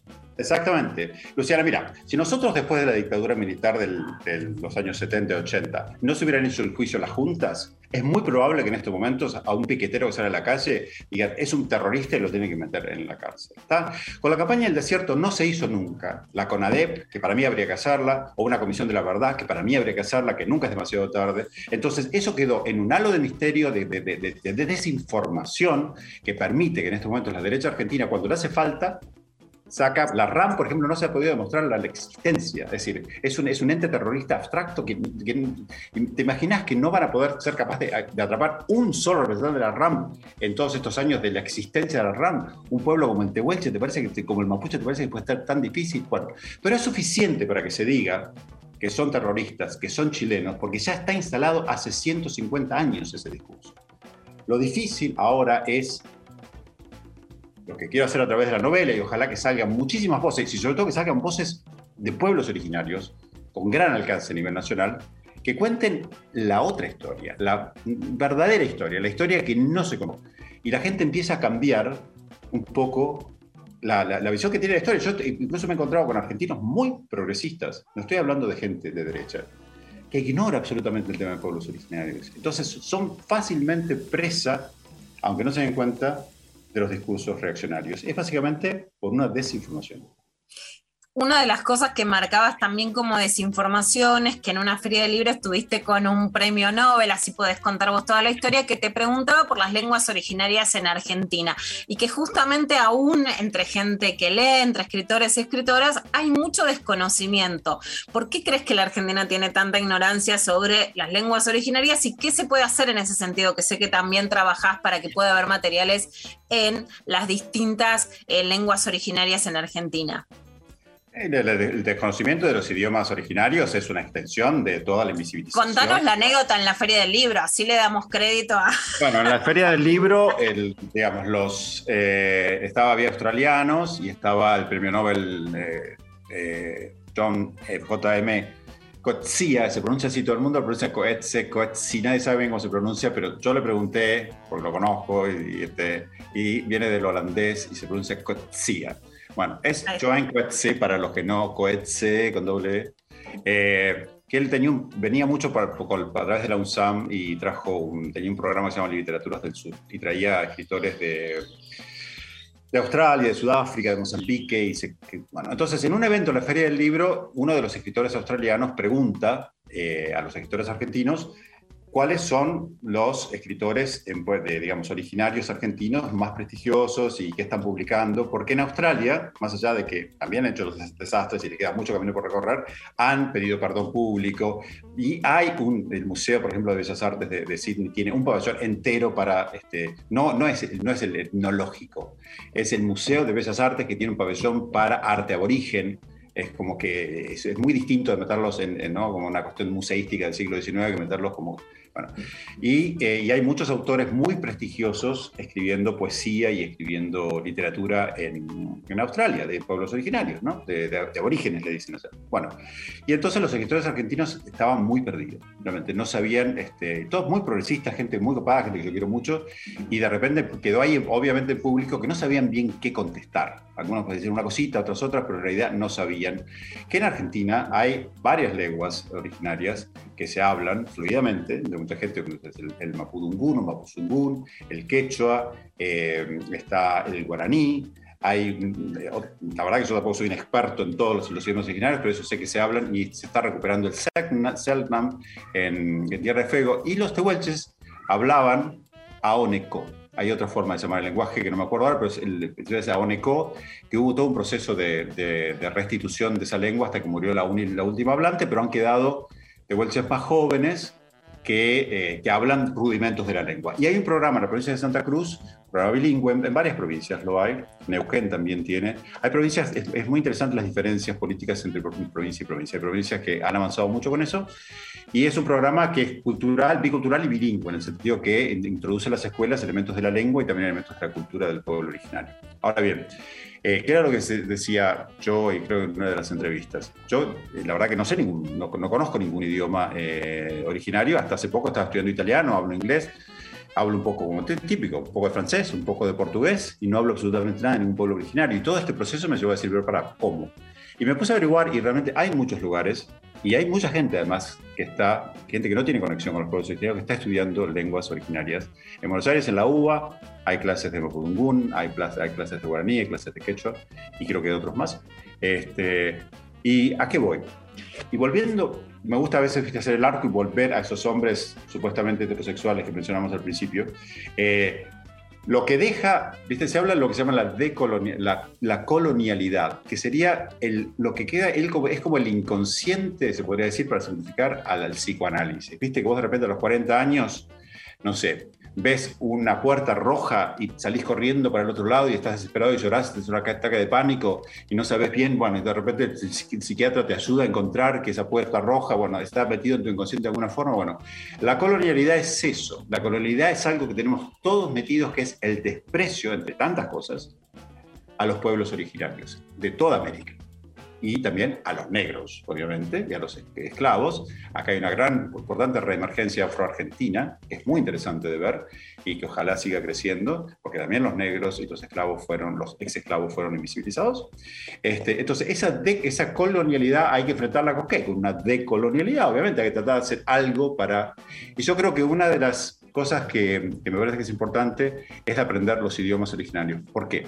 Porque también esos hombres supuestamente heterosexuales de la modernidad europea básicamente establecieron que su cosmogonía, que su epistema, que, la- que lo que ellos decían era lo que estaba por encima de todo. No solamente la raza, la orientación sexual, el sexo y otras cosas. No. Todo, toda la cuestión esa helénica, romana, este, después eh, europea, y dejaron, y se llevaron adelante, dejaron costado todo un montón de cosmogonías y epistemas, que ahora nos vendrían muy bien, porque los pueblos originarios, en su mayoría, tenían una relación, o tienen todavía, una relación con el medio ambiente muchísimo más armónica que la que tiene Europa, que, que venían de, básicamente, la cultura helénica, se va- digamos, en la, la mística helénica todo se soluciona con no sé cuántos parricidios, si vos estudias en la, en la mitología. Y la judío-cristiana dice que Dios le dice al hombre que domine la naturaleza. Venimos de esos dos epistemas, de esas dos ideas. Y la mayoría de los pueblos originarios trabajan de manera distinta. Es decir, son re- religiones más animistas, que se las considera como básicas, a mí me parecen absolutamente bellas y, y- y sofisticadas, es que también un árbol tiene alma, la montaña tiene alma, el río tiene alma, y si nosotros consideramos que cada una de esas cosas tiene alma, te puedo asegurar que pensaríamos dos veces antes de meternos en vaca muerta, antes de meternos y tirar abajo una montaña para sacar el- los minerales y las miles de otras cosas que hacemos. Porque estaríamos dañando Si pensamos que los animales tienen alma, también veríamos de otra manera. Entonces es como que esas cosmogonías están asociadas a las lenguas también. Aprender las lenguas también significa acercarse a entender, aunque sea mínimamente, porque tienen una complejidad enorme.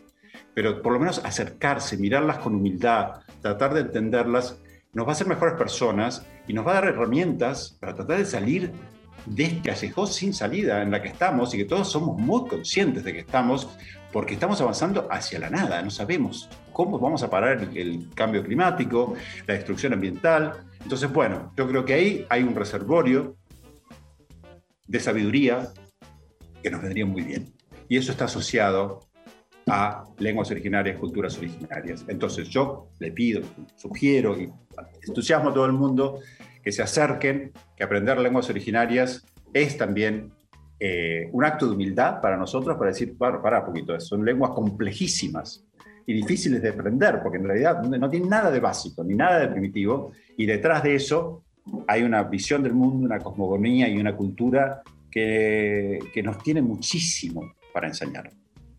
Fabián, muchísimas gracias. Súper interesante escucharte y por supuesto recomendamos leerte Los hombres más altos de Fabián Martínez Icardi, editado por Editorial Alfaguara. Ni hablar que regalemos libros para las fiestas, que es lo mejor que podemos regalar para la industria cultural, para las escritoras y escritores y para darle a la otra persona que queremos una buena historia. Muchas gracias, Fabián. Muchas gracias a ustedes, ha sido un placer. Un abrazo enorme, lo despedimos a Fabián. Eh, nos vamos a la pausa escuchando a Conociendo Rusia con No Aguanto Más. No aguanto más tu amor, no aguanto más tu amor, por favor para, déjame, olvídame. No aguanto más tu amor, no aguanto más tu amor, por favor para, déjame, olvídame.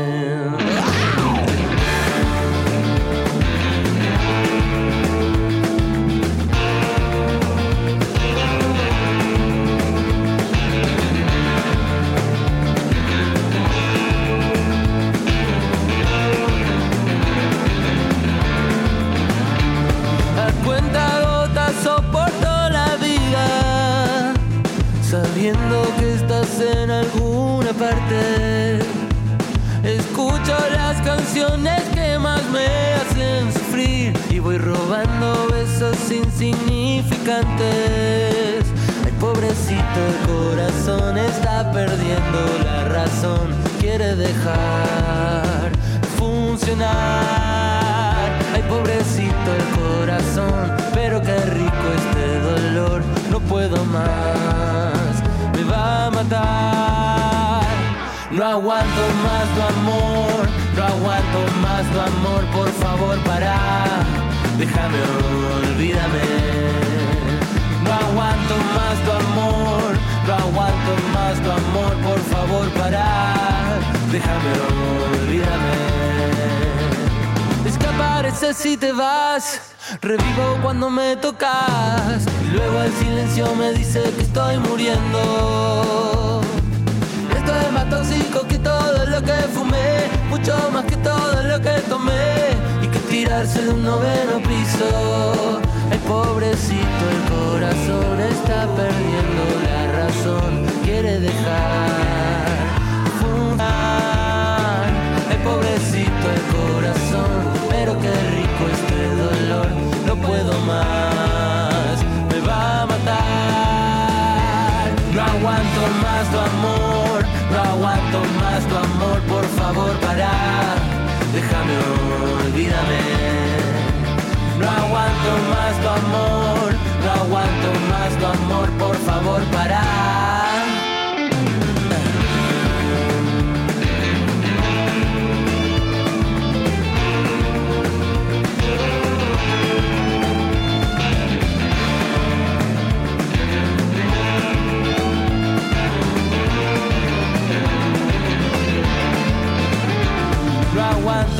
Tu amor, no aguanto más tu amor, por favor para, déjame, olvídame. No aguanto más tu amor, no aguanto más tu amor, por favor para, déjame, olvídame. No aguanto más tu amor, no aguanto más tu amor, por favor para, déjame, olvídame. No aguanto más tu amor, aguanto más tu amor, por favor, para. Déjame, olvídame. Para, déjame, olvídame. Para.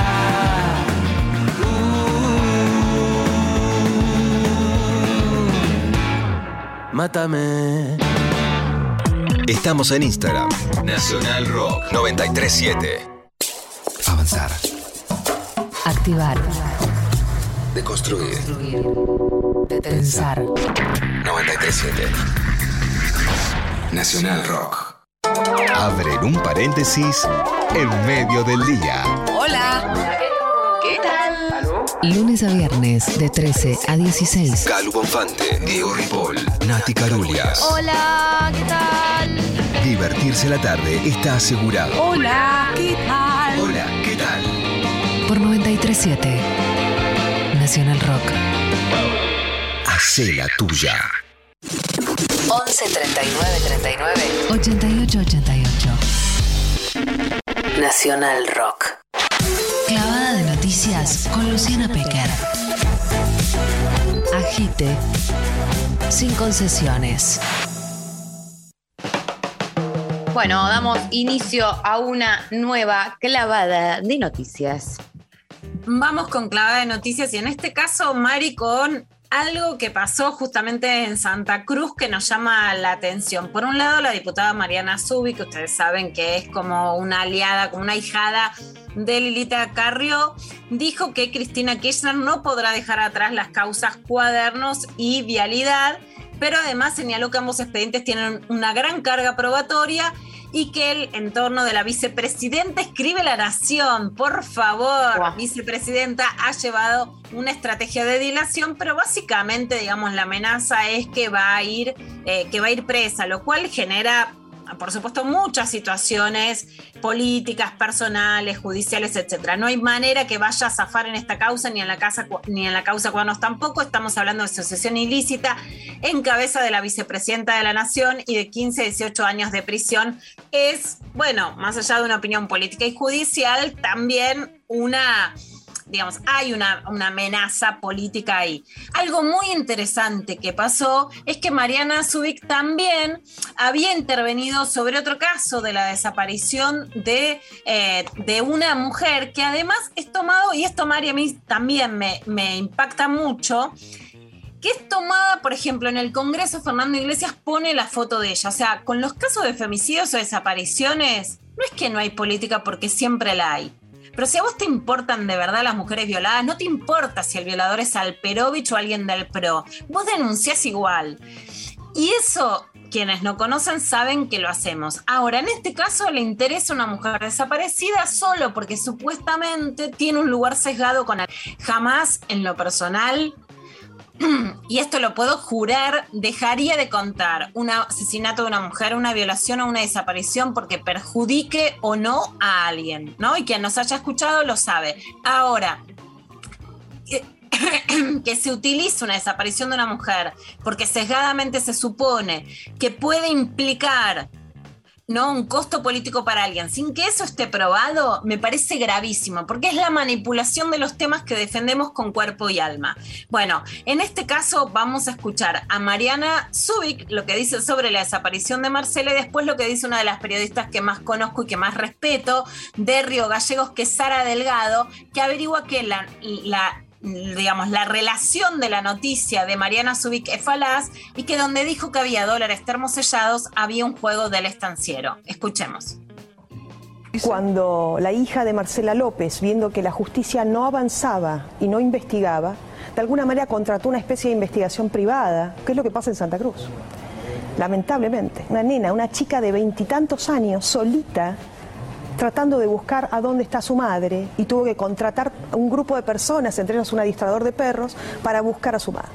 Mientras estaba en esa situación buscando a su madre, encuentran en la propiedad de Balado un depósito que era propiedad de Mario Balado, el administrador de Máximo Kirchner, encuentran dinero. Encuentran dólares termosellados en un sinnúmero de cajas. ¿Por qué no no lo mostraron si lo encontraron? Esa es mi duda. Eran, mira, en Santa Cruz, esto fue en el mes de julio, en Santa Cruz a eso de las 6 de la tarde ya es de noche. Este lugar no tenía iluminación, ella acababa de encontrar restos óseos en el mismo predio, estaba absolutamente conmocionada, sola, con su abogado, con el adiestrador. El adiestrador le muestra medio escondidas esto y cuando se encuentran con esto les da mucho miedo lo que ven. Ella solamente se iluminaba con eh, la mm, lamparita del Sí, la linterna del celular. del celular. No había, no tenían otra iluminación. Cuando ven eso salen. Bueno, este es el relato de Mariana Zubik. Y lo que sí digo es que si es tan falaz lo que dice, por supuesto que quita credibilidad a todo lo otro.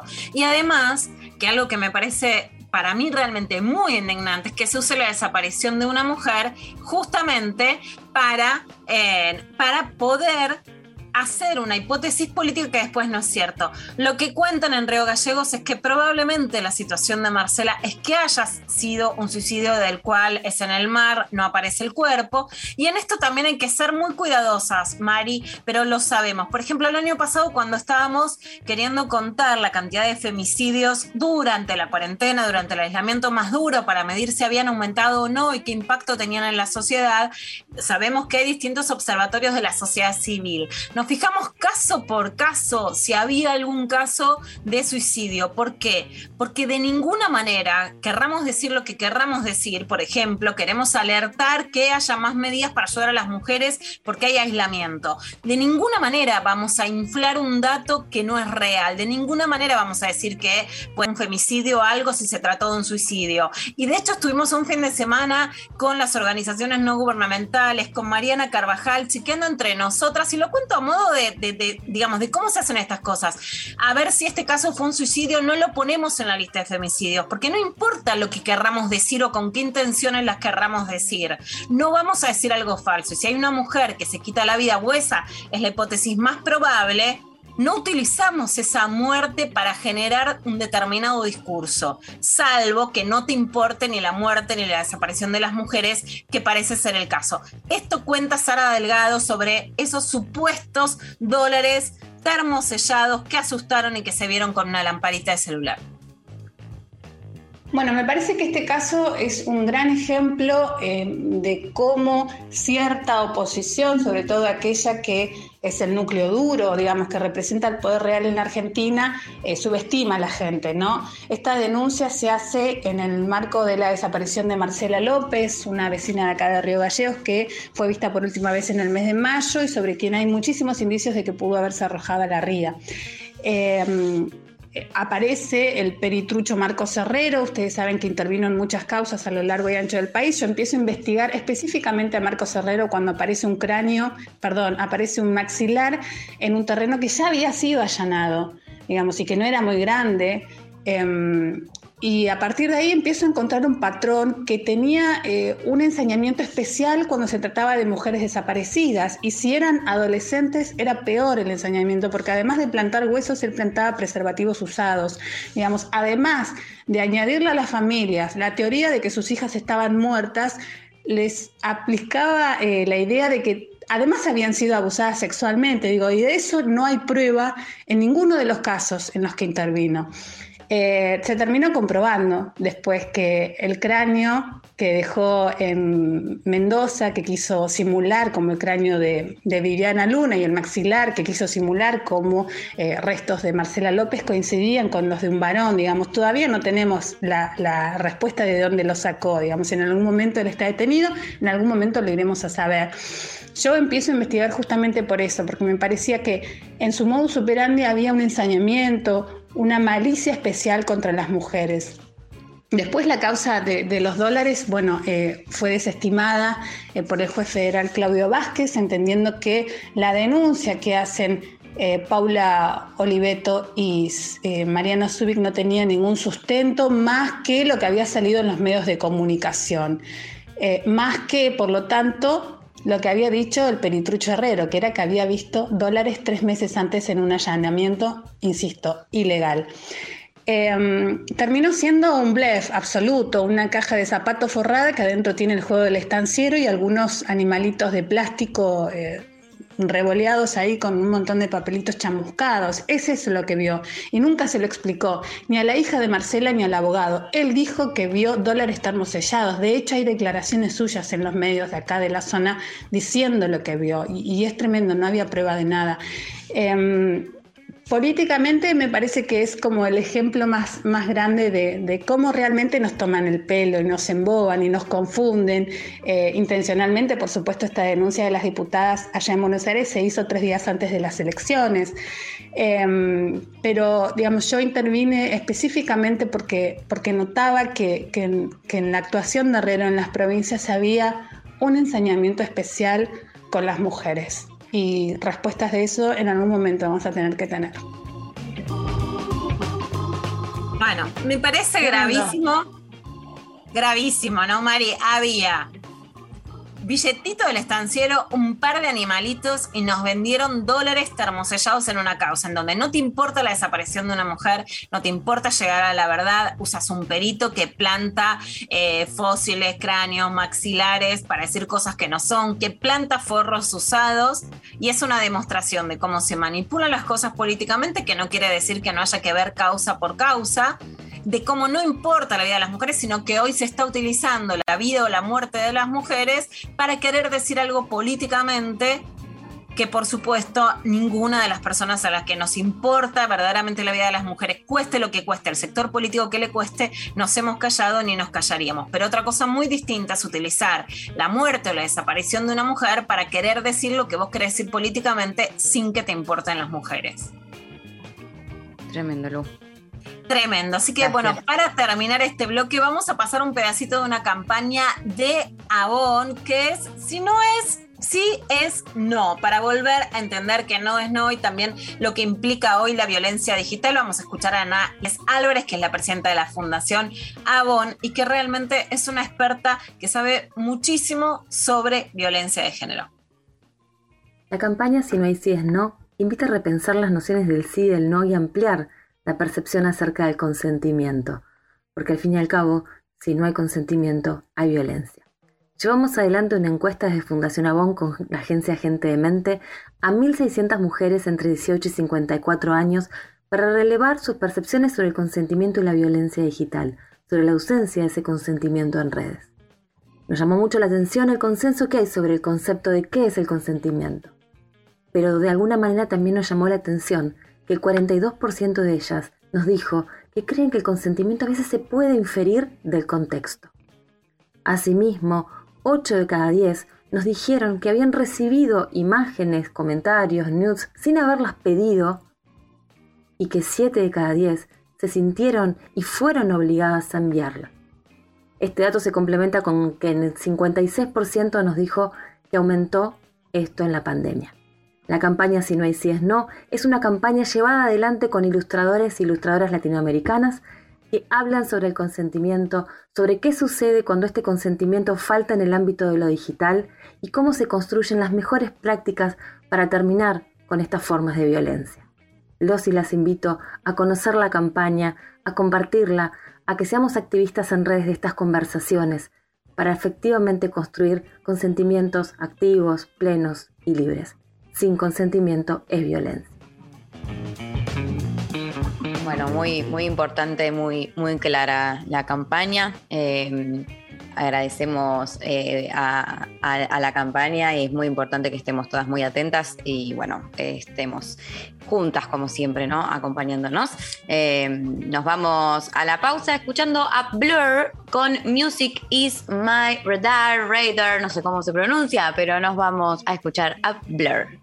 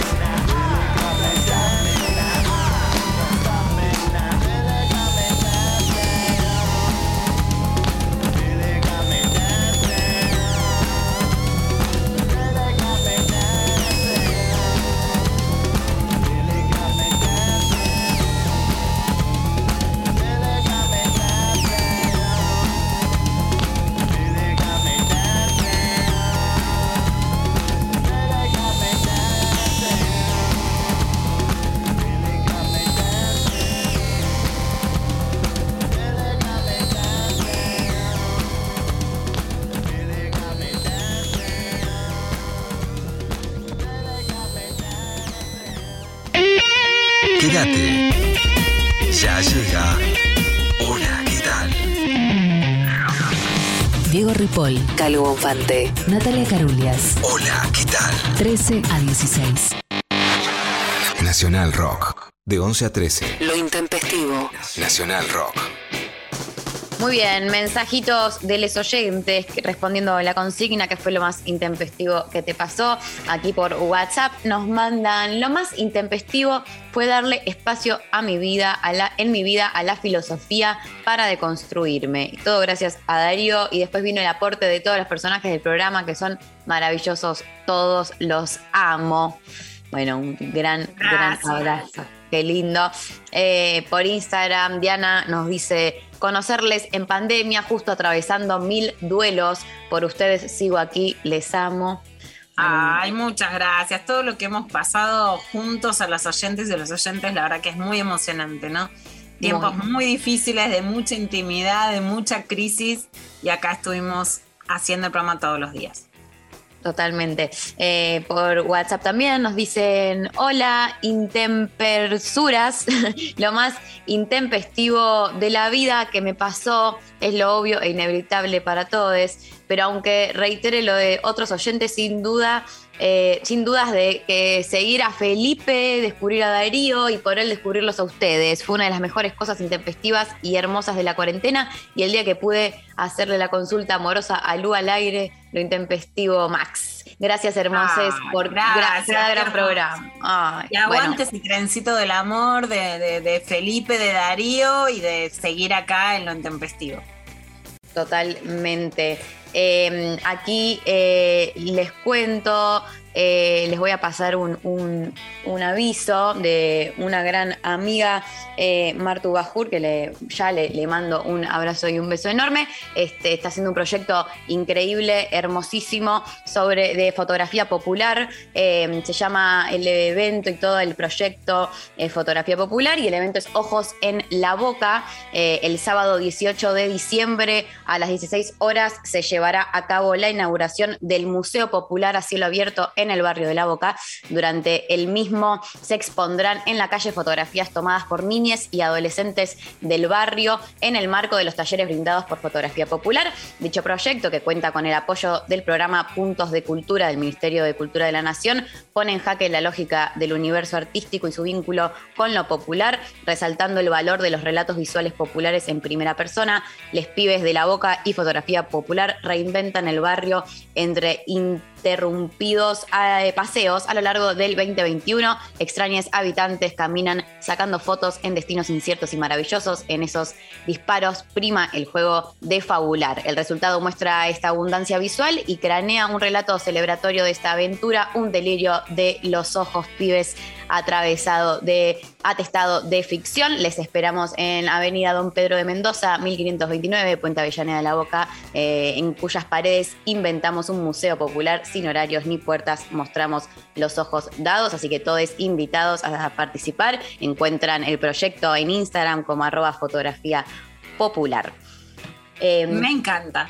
Y les quiero Hermoso. hacer tres invitaciones, Mari. Una es Dale. el 20 de diciembre, estamos con Darío en La Plata, en el Teatro Bar La Plata, haciendo de construir el amor. Es posible el encuentro amoroso, es a las 20.30 y el 7 de enero a las 20 en Ciudad Cultural Conex. Volvemos al patio de verano también de construir el amor. Es posible el encuentro amoroso en ese ganas. patio tan hermono, tan hermono, tan hermoso, tan mono del Conex que tanta felicidad nos ha dado y que nos ha juntado con Darío.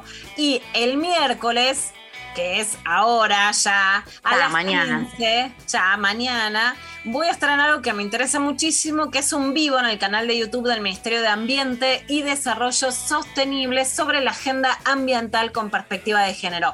Hoy lo hablamos con Fabián Martínez Zucardi, por qué se ataca a los pueblos originarios, porque son los que defienden al ambiente. Hablamos con Enrique Vial la semana pasada.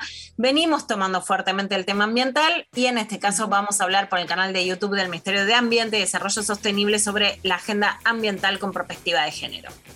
Bueno, importantísimo, clave. Este, ahí estaremos entonces eh, acompañando, acompañándote. Y bueno, eh, gracias a todos. Tenemos ganadores de los sorteazos del día de hoy. Por un lado, el ebook de Los hombres más altos, el libro de Fabián Martínez Icardi. Se lo lleva Adri, Adri- Adriana Espinola, que nos mandó su audio tan hermoso. Eh, te mandamos un, un beso enorme. Adri, como siempre, gracias por estar allí escuchando del otro lado, participando. Eh, las entradas para la fiesta de Caricias, el día jueves, 19 horas, en el Centro C en Chacarita. Se la lleva Valen eh, Fiorda Lisi, que nos mandó por Instagram eh, eh, su mensajito diciendo que lo más intempestivo fue conocer a sus nuevos amigues en este año. Así que para ella y sus amigos las entradas para que puedan disfrutar de la fiesta. Eh, bueno, se nos terminó el programa. Agradecemos, como siempre, a la producción, a Evangelina Díaz, Pablo González, Mariana Collante y también eh, agradecemos al chino y Nazarena por estar operando técnicamente. Lula, nos reencontramos mañana. Nos reencontramos mañana, Mari. Siempre nos queda mañana. Siempre nos queda mañana un beso enorme a vos y a todos del otro lado. Nos vamos escuchando a Palo Pandolfo haciendo mala vida y nos reencontramos mañana. Un beso enorme. Adiós.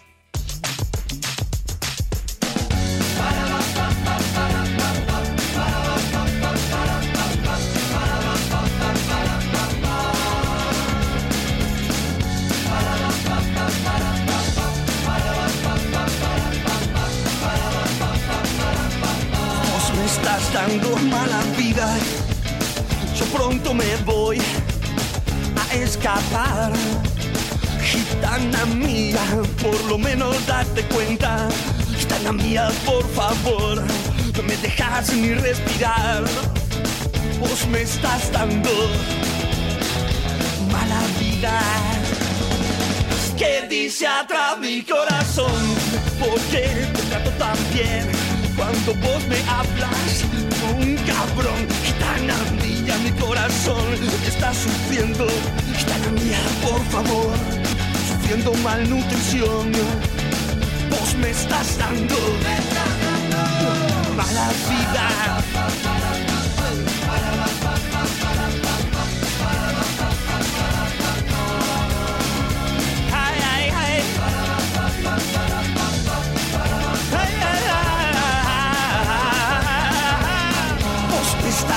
dando mala vida. Yo pronto me voy a escapar. Gitana mía, por lo menos date cuenta. Gitana mía, por favor, vos no me dejas ni respirar. Vos me estás dando mala vida. ¿Qué dice atrás mi corazón? ¿Por qué te trato tan bien? Cuando vos me hablas como un cabrón, gitana mía, mi corazón está sufriendo. Gitana mía, por favor, sufriendo malnutrición. Vos me estás dando mala vida.